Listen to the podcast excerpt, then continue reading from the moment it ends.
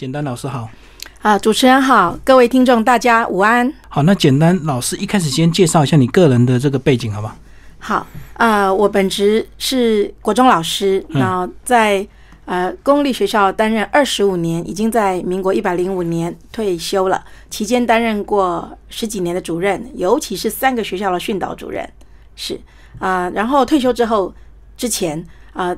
在教育部担任很多生涯发展跟宣讲的工作，现在也是读报教育的推广讲师。嗯嗯嗯，然后很爱旅行啊。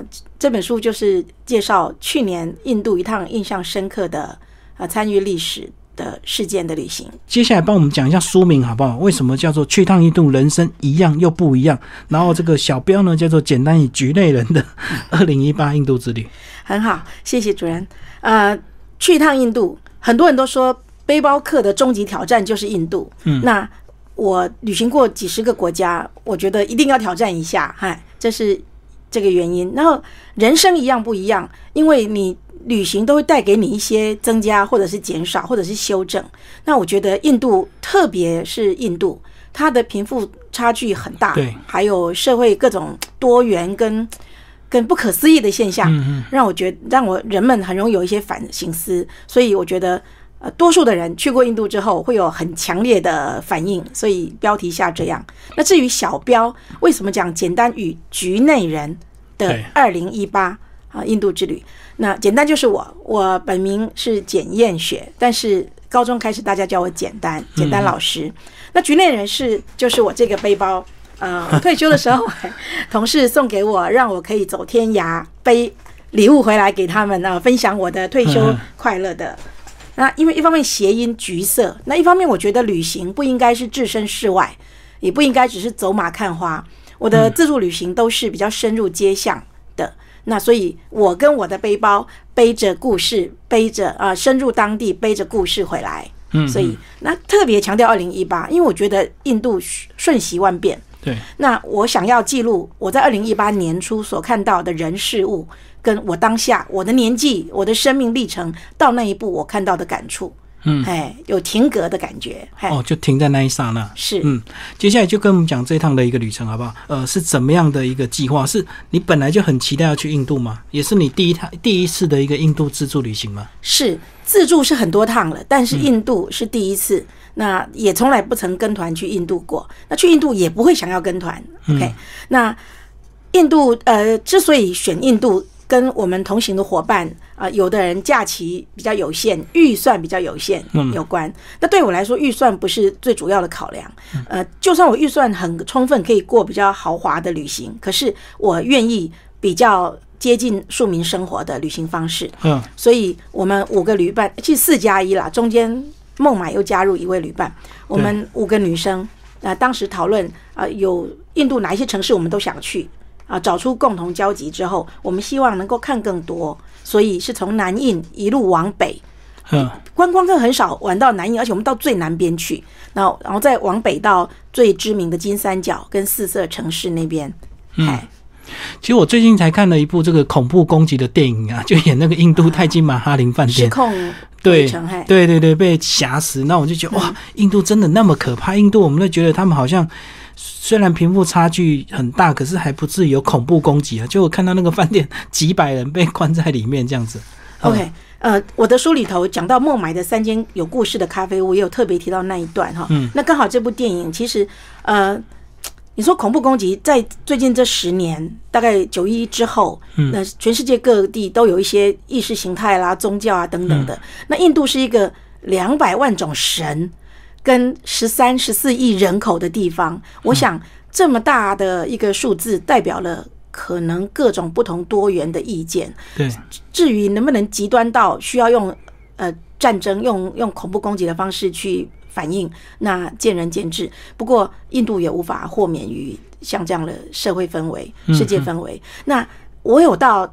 那个泰姬玛哈饭店，那个当时恐怖攻击的地点，也有去电影里头有特别有介绍到了一间咖啡屋，叫里奥帕德咖啡屋。当时这个饭店跟这个咖啡屋都一炮而红，原因是他们就是人道直接收容那些观光客，然后供应他们食物，然后也也没有计较他们的名声或者说他的损失，就就成为一个庇护所这样。那那我觉得。我去那个咖啡屋，我也真实感受到这样子的气氛。那那个饭店当时之所以会建造，也跟英国人禁止印度中下阶层的人进入那个饭店，印进入他们的高级的饭店，所以印度的当地人他觉得我们也要。我要盖一所可以让大家都能够进来的饭店，所以泰姬玛哈饭店在那个事件当中，以及它在印度的历史上，其实我觉得有扮演了类似的角色。它就是我不要分，哎，我不要分贵贱，对，我我愿意照顾、跟接纳、跟跟提供服务给呃愿意进来跟我交流的人。嗯嗯，是。所以等于是他们想要建造一个高级饭店，那个接纳所有的人，不分种姓族群这样子。嗯，老师接下来就开始来帮我们讲这一趟的一个行程，总共二十四天。嗯，那在出发之前，你们有做哪一些准备？哦，真的，出发前的准备很多，因为太多人都觉得印度很恐怖哎，很脏哎，会拉肚子哎，卫生呢？哎，你会踩到牛粪哎，空气污染哎，哈，等等的，甚至那个水质啊，一不小心你就可能。能不能直的去，然后横的回来？拉肚子。所有这些，对，嗯，有有人说去印度没有拉过肚子，不叫做去过印度。那我们五个人最后只有二点五个人拉肚子啊！等下有机会会讲到。那这么这么多的恐怖，很多人都说，那你为什么要去？而且那里强暴的情形那么严重。然后台湾的新闻经常也就是介绍有关于落单的女生呢。对对对，好，那我们是不是这个世界上只要有危险的事情，我们都不要试呢？啊，当然很安全，但是你会不会对这个世界的理解很片面？嗯，而且你听到的都是别人说的，而那些说的人可能连去都没有去过印度。我们要让这样的人来决定我们对这个世界跟对印度的看法吗？哎，那有害怕不是坏事。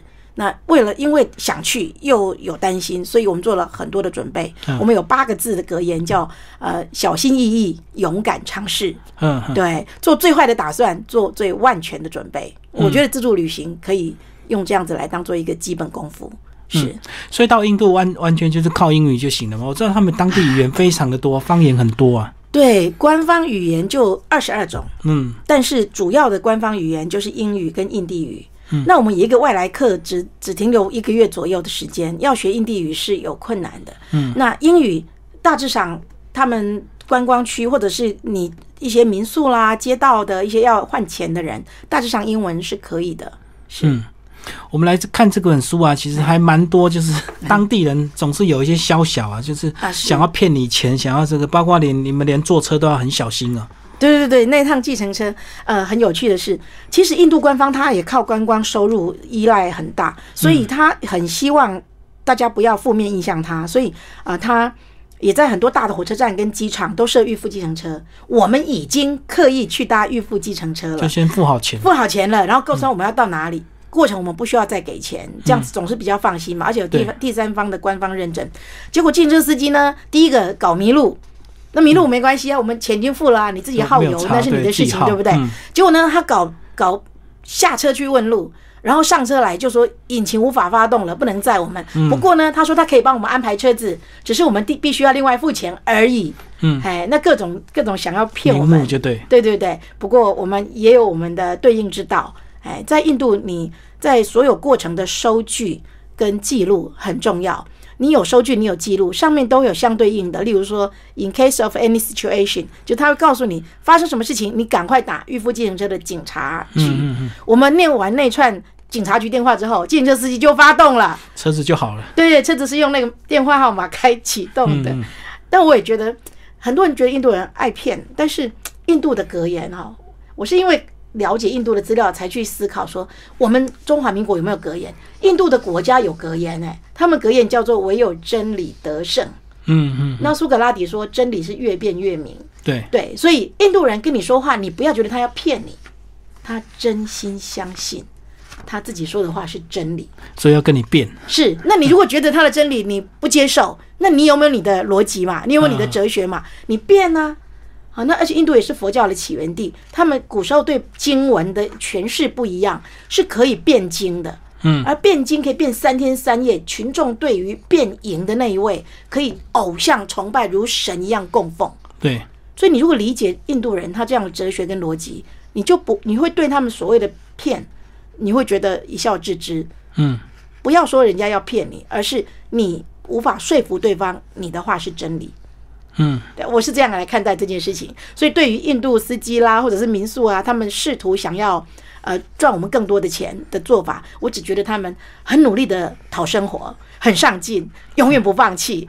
啊而我们也对对对对，而我们也不轻易的弃守我们的原则跟我们的权利，就是哦，这样。就不要轻易的这个他说了算就对，是将会助长他们的一个风气。对对，而且他会看你不起，嗯他骗到你，他会觉得你蠢你笨，你活该被坑。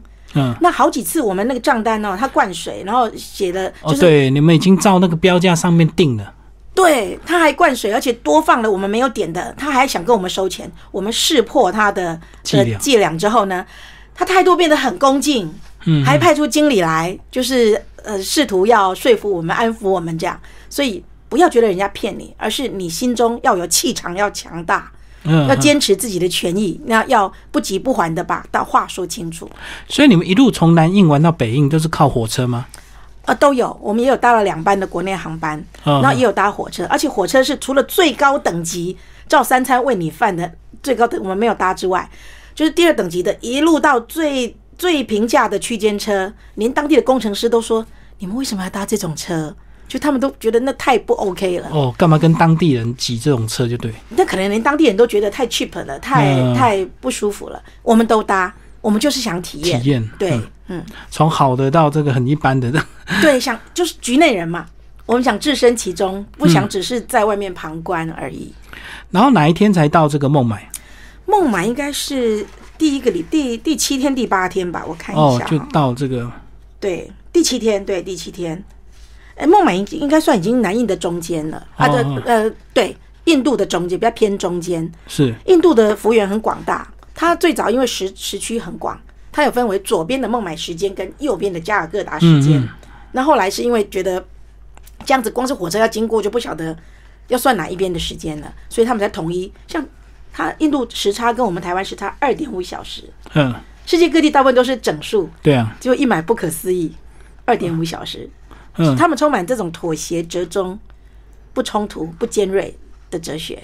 嗯所以就是左右妥协，就来个二点五。二点五对，所以我们第七天到孟买，对。嗯嗯，然后在孟买是不是你在呃这本书其实有附很多一些照片啊？是那其实最大的那种冲击就是很高的大楼跟那个贫民区这样子混在一起。对，孟买哦，可以说是整个印度的缩影。它的人非常的多，而他的贫富悬殊，最有钱的塔塔集团的集的那个总办，应该也就是在孟买。那我去又刚好碰到他们塔塔集团办理的一个路跑，在台湾办一个路跑，三千人、五千人已经了不起了啊！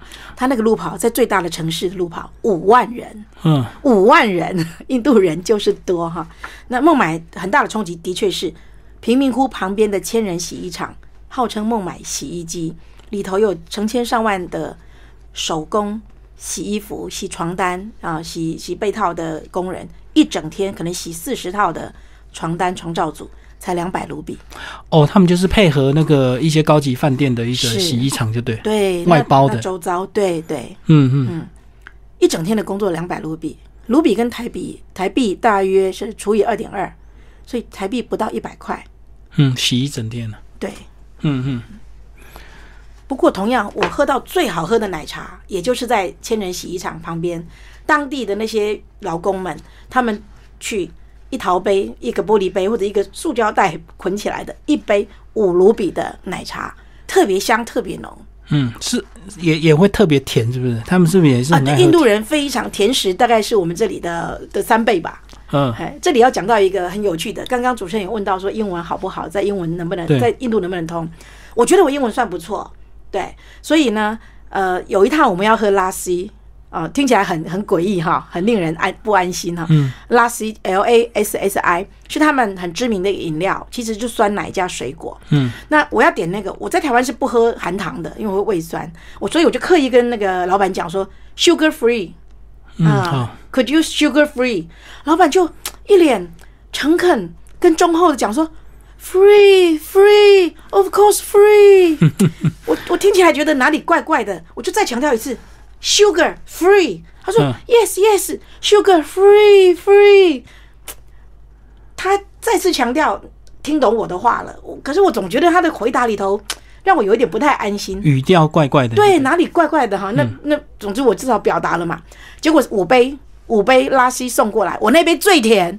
嗯，怎么会这样子呢？其他人没有特别交代，就是一般甜。为什么我这边最甜呢？后来才知道，他深以为糖，他怕我觉得糖要加收钱，所以我跟他说 sugar free，他说 free free，of course free，糖当然不用钱。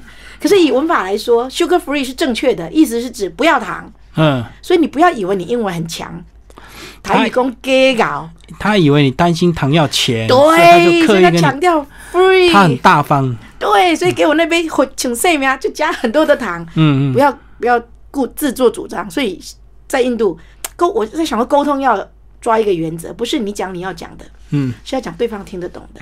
所以下次要去印度遇到这种情形，你要怎么说？No sugar，sugar out。啊，很 No sweet，越白越好。对对，他这样就不会造成误会，说你是不是担心多收钱。可是我也觉得老板好可爱，嗯，还蛮善良的。对对对，讲一下我们在书上有看到讲讲一些呃牛跟这个乐色混在一起的那种场景，这样一个照片。所以印度城市是很多牛这样子晃来晃去吗？好，这其实，在书里头也不停的重复类似这样的主题哈。牛在印度是称为圣牛，嗯，你在那里几乎吃不到，在一般的餐馆、一般比较有等级的的摊位，你也吃不到牛相关的产品，因为牛是贱民在吃的，嗯，肉其实是贱民，就比较低种姓制度的人呢。过去那圣牛在印度游走来游走去，你是不能驱赶它的，那顶多它阻碍交通，你可能稍微让一让这样。爱憎一下，你是不能够对他实施暴力的。嗯，看起来好像牛受到很优渥的待遇，可是满街的垃圾跟塑胶袋也是牛的食物。哦，常常会吃错食物啊。对，所以我觉得牛如果在乡村野放，就是让它自由自在，那是圣牛。可是，在都市里头，不是牛很悠游、很舒服的环境，自自生自灭，其实到最后就是就是很悲惨的命运。对，所以。同样是牛，跟印度人都一样。我觉得在那里没有被恰当的安排，最后都会有两极的遭遇。哦，虽然说人类不会去干扰它，可是它可能也会因为这个乱吃一些垃圾食物，到时候造成他们健康的危害。对，每一年都有很多的牛死亡，然后解剖肚子里头都是塑料袋。对，印度也开始注意这个问题。接下来讲一下印度这个呃，有没有特别想要分享的一些食物？食物。对对，因为我知道你们点菜很有学问，都很怕被坑啊！你们都要很精准的去看招牌上多少钱，然后还要用荧光笔画起来。结果最后还是会难免会有一些老板比较那个。呃，印度要特别强调的食物的话，第一个是。我要说的是，我去印度之前，我以为我很爱吃咖喱，嗯，而且咖喱本身是香料食物，对于治疗忧郁啊、改善情绪啊等等，有各种好处，提升免疫力有各种好处。我很爱吃咖喱，所以我觉得我去印度一定会胖回来。嗯，可是呢，到了印度之后，我发现我以为的咖喱，我吃的咖喱其实根本就不是我们的不一样，不一样。台湾可能比较是日式的咖喱，偏甜偏果水果味的。对，那印度的咖喱是各种香料。种类之多，然后各种辣度、各种浓厚，还有啊，呃，印度的咖喱香料食物之外，它的食物它有十三种吃素。印度是世界吃素人口最多的地方，嗯嗯，它吃素有十三种吃法。那我本身不是特别吃素，可是我到那里我都尽量点素，反而比较容易选到食物。比较困扰的一点是，他们所有的食物几乎都炖得糊糊烂烂的。嗯，为什么会这样？我刚开始也很困扰。后来才知道，对他们来说，这样才叫做吃素。嗯，你不能不是只是花椰菜啦，或者是蔬菜啦、番茄啊，那样叫做吃素。不，你看得到食物的形状，番茄的颗粒啊，花椰菜的朵花朵啊，那都叫杀生，因为你还看到它食物的样子，它灵魂还没有咻，还没有离开，不能看到它形状。对，必须炖得糊糊的。所以我们常常点完就是糊糊的这个，以及糊糊的那个。无法区隔，嗯，有点像副食品，对小孩子的副食副食全部打在一起就对。所以到了旅行的后半段，我们好想念食物原看得到形状的食物，就刻意去找。嗯，那他们咖喱的味道都比较重哦，比较浓，然后也比较辣，对对。不过他们相对应的，呃，他你看那个套餐里头哈，可能也会有全麦饼，我好爱他们的全麦饼。他们全麦饼有七八种，有油的，没有油的啊，有煎的，有有那个坦都里炉烘的。然后全麦饼，然后咖喱，然后会有酸奶，酸奶可能帮助消化。然后最后呢，饭后还会有一小碟，呃，有薄荷啦，有那个香料啦，让你还有冰糖，让你含在嘴巴做什么用？去口味。嗯嗯。连他们自己都觉得自己的食物味道很太重重。所以饭后都还会给你那个来去掉你嘴巴的味道，嘿，这是印度。那另外一个印喜欢吃甜食的人，印度真是你的天堂。那个甜食就是 triple 三倍的甜，甜度，而且种类好多，连我不爱吃甜食的，我都忍不住每一种都要去买来尝一尝。对，在书里有讲到说，你这个如果遇到印度人，不能随便跟人家拍照，对不对？应该要先跟他们知会一下，这样要尊重他们。呃，应该这样说，印度人是我旅行世界大概三十几个国家以来哈，最喜欢拍照的一个国家。嗯，但是我觉得，就算是对方喜欢拍照，在他嗯没有同意你的情况下，你不应该轻易的举起你的镜头。我觉得这是一个旅人旅行者的礼貌。那打个招呼，不过百分之九十九点九，我二十四天当中几百次只有遇到两个人，他就是嗯举起手来挡着我，就说嗯，但是他也没有很激动。他就是表达他不想拍照，就这样。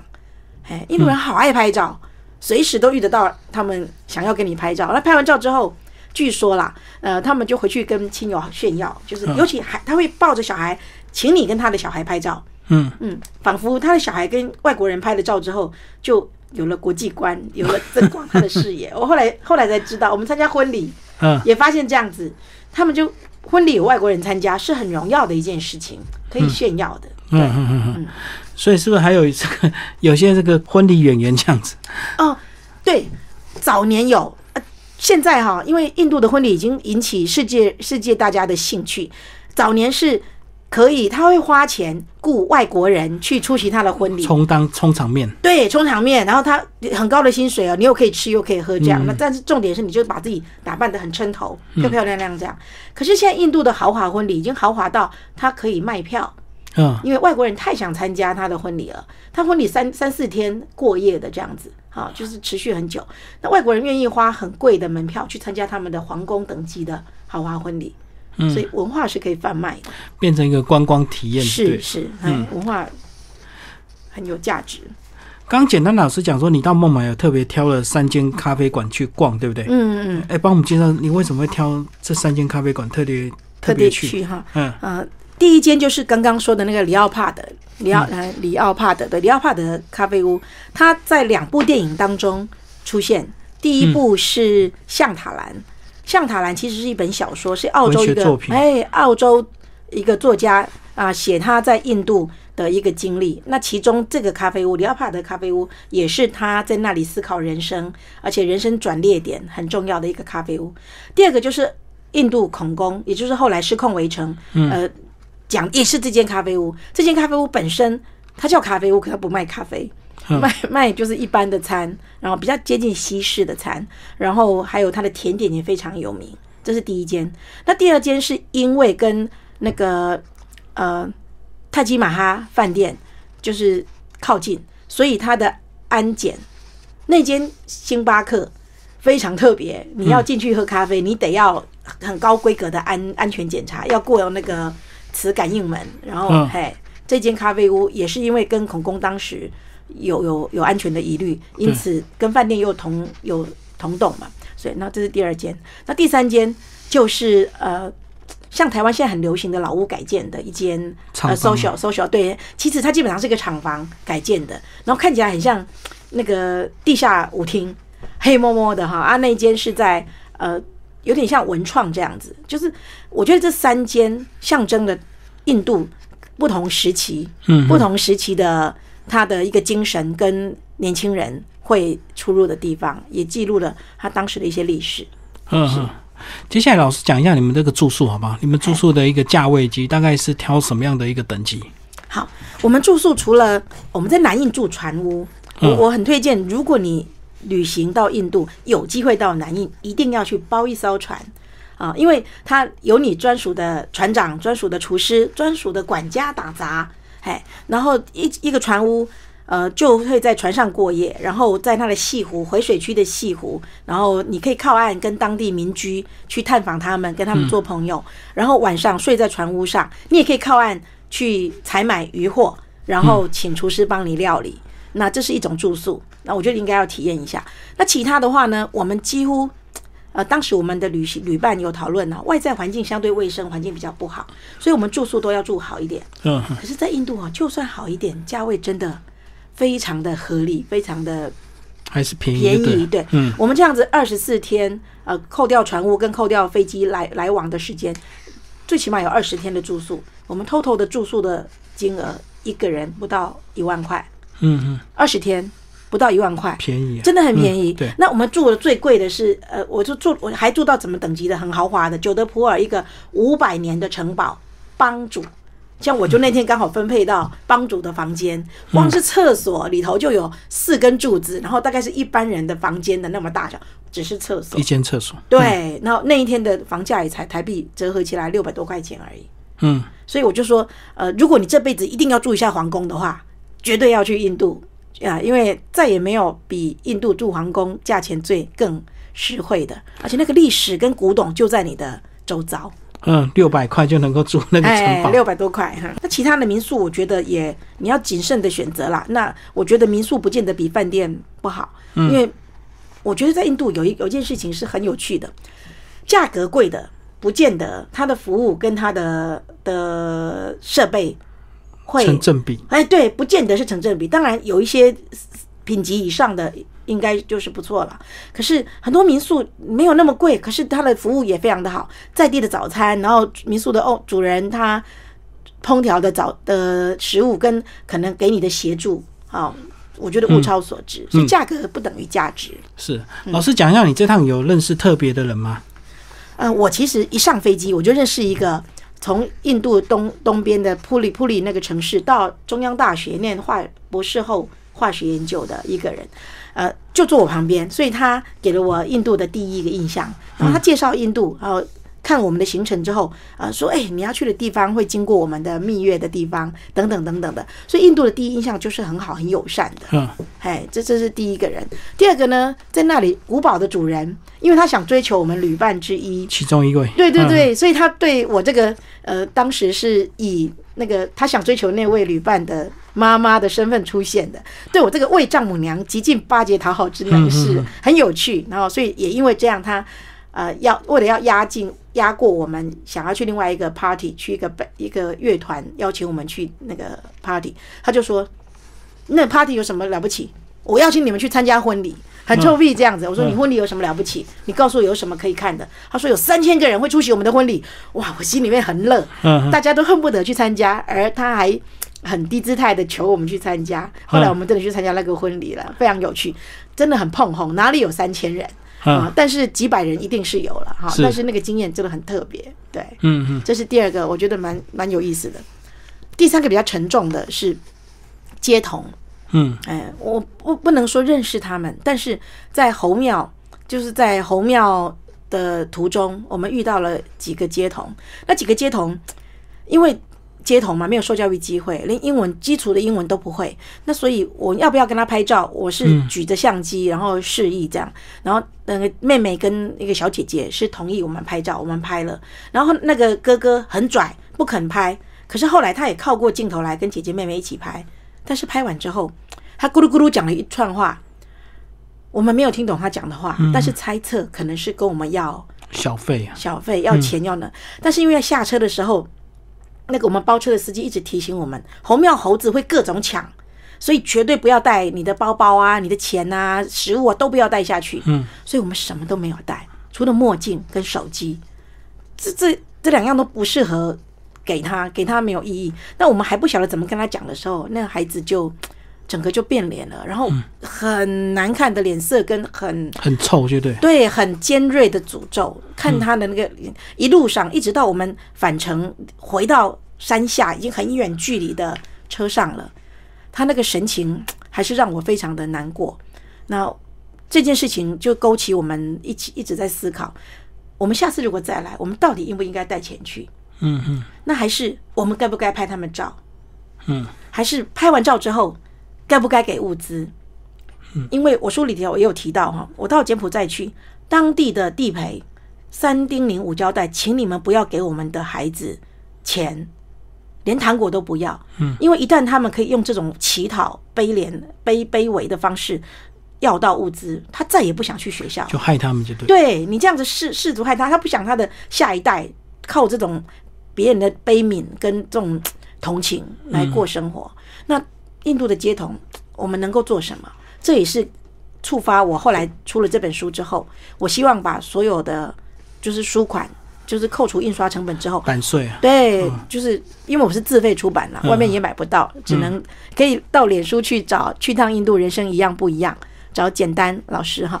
那就我后来把出版扣除成本所有的钱，我都捐给加尔各答啊，Sujata Children's School。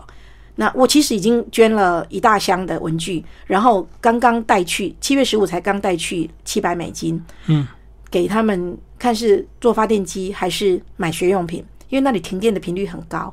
那个那个夜街童夜校就是提供给无法学习的孩子晚上几个小时的英文跟学一些知识。对，嗯嗯，所以听众朋友，如果你对这本书有兴趣的话，可以找简单老师私下购买就对了，直接找你买。对，只能只能这样，因为目前没有任何地方有，就要搜寻一下简单老师的联络部。嗯嗯嗯，然后这个呃，扣除成本之后，就全部捐给这个对方的，让他们去应用就对。对，目前目前其实已经捐四万块以上了。那除了加尔各答的街童夜校之外，还有台北异域孤军的后代大同中学。这也是因缘际会，我认识一位在那里担任义教的台湾女孩，颜回老师。那我很感佩他们在做的事情。我们小小的一一个举动，可以帮助那里的孩子翻转他的人生跟命运。嗯，我觉得这个边际效用跟意义跟价值很巨大。哎，这是我想做的事情。你刚刚说那位老师是在那边教他们这些学生，是不是？台北的后裔，台北台北异域。孤军当时政府撤退来台，他们没有撤退过来，有一批人没有，已经到第三代了。那他们没有国籍，没有土地，没有职业，没有田产。那在那边，他们的孩子病的病，或者是失去学习机会的，变成世代繁衍下来，就是无路无路可出。那受教育是唯一可能改变他们命运的方法。那颜回老师，这是他的化名了哈，他本名不是颜回老师，本身是台湾的一些补习班的老板，但是我觉得他。他自己成长也是一个孤儿成长，所以他愿意把自己就投身到那边去义教，一年又一年。我很敬佩他做的事情，所以我们能够做什么，我们就 support 他。所以后来其实也有一个基金会，就大家认养、认认捐那里的孩童的学杂费。嗯，对。所以这本书也也会部分捐助给他们。其实实质已经捐了超过四万块。嗯，对，一边嘿。价格达四万，台北这边也超过四万。哎，那老师前阵子有分享那个新书发表会嘛？跟我们讲一下那一天的一些大家的一些回应，好不好？好，呃，我的这本新书发表会其实已经超过十八场了。嗯，出书之前呃就十四场，然后出书之后也七八场这样子。然后呃，大家有的是因为印度而来听，因为想去自助旅行，不晓得呃想透过这本书呃多了解一点一些资讯。还有很多是。一一路就是我的铁粉，他们自称是脑残粉呐。我觉得我的粉丝应该都很有智慧，不会有脑残这种事哈。那他们很支持我做的事情，他们也知道这本书是要做这样子的的一个捐助。那还有我的分享过程，我也会呃引导大家去思考有关于婚姻、有关于人生、有关于工作、有关于教育跟呃亲子互动，人生很多的选择啊。那旅行的“行”这个字。本身象形文字，行就是一个十字路口。嗯，人生有很多选择，就像你在十字路口一样。那旅行也是，你选择到这里旅行，或者去那里旅行，你选择要或者不要去。啊，人生、婚姻，呃，存在或者是离开，啊，那个分手或者是回头，嗯嗯，充满了各种选择。那印度，我觉得是一个带给大家很多思考，并且重新定位的地方。所以我的分享会不只讲印度。也会谈很多有关婚姻、有关生涯，就人生哲学，就对，对很多。所以等于这趟对你也是有蛮大的一个改变最大的改变就是我出了我的第一本书。嗯嗯嗯，很多出版社找我出出书已经十几年了，我就是各种拖延、各种耽搁，因为忙着讲座。我在书里头也介绍，我在九十年左右我就开始在教育部担任很多讲座，我的讲座大概一两千场，绝对跑不掉。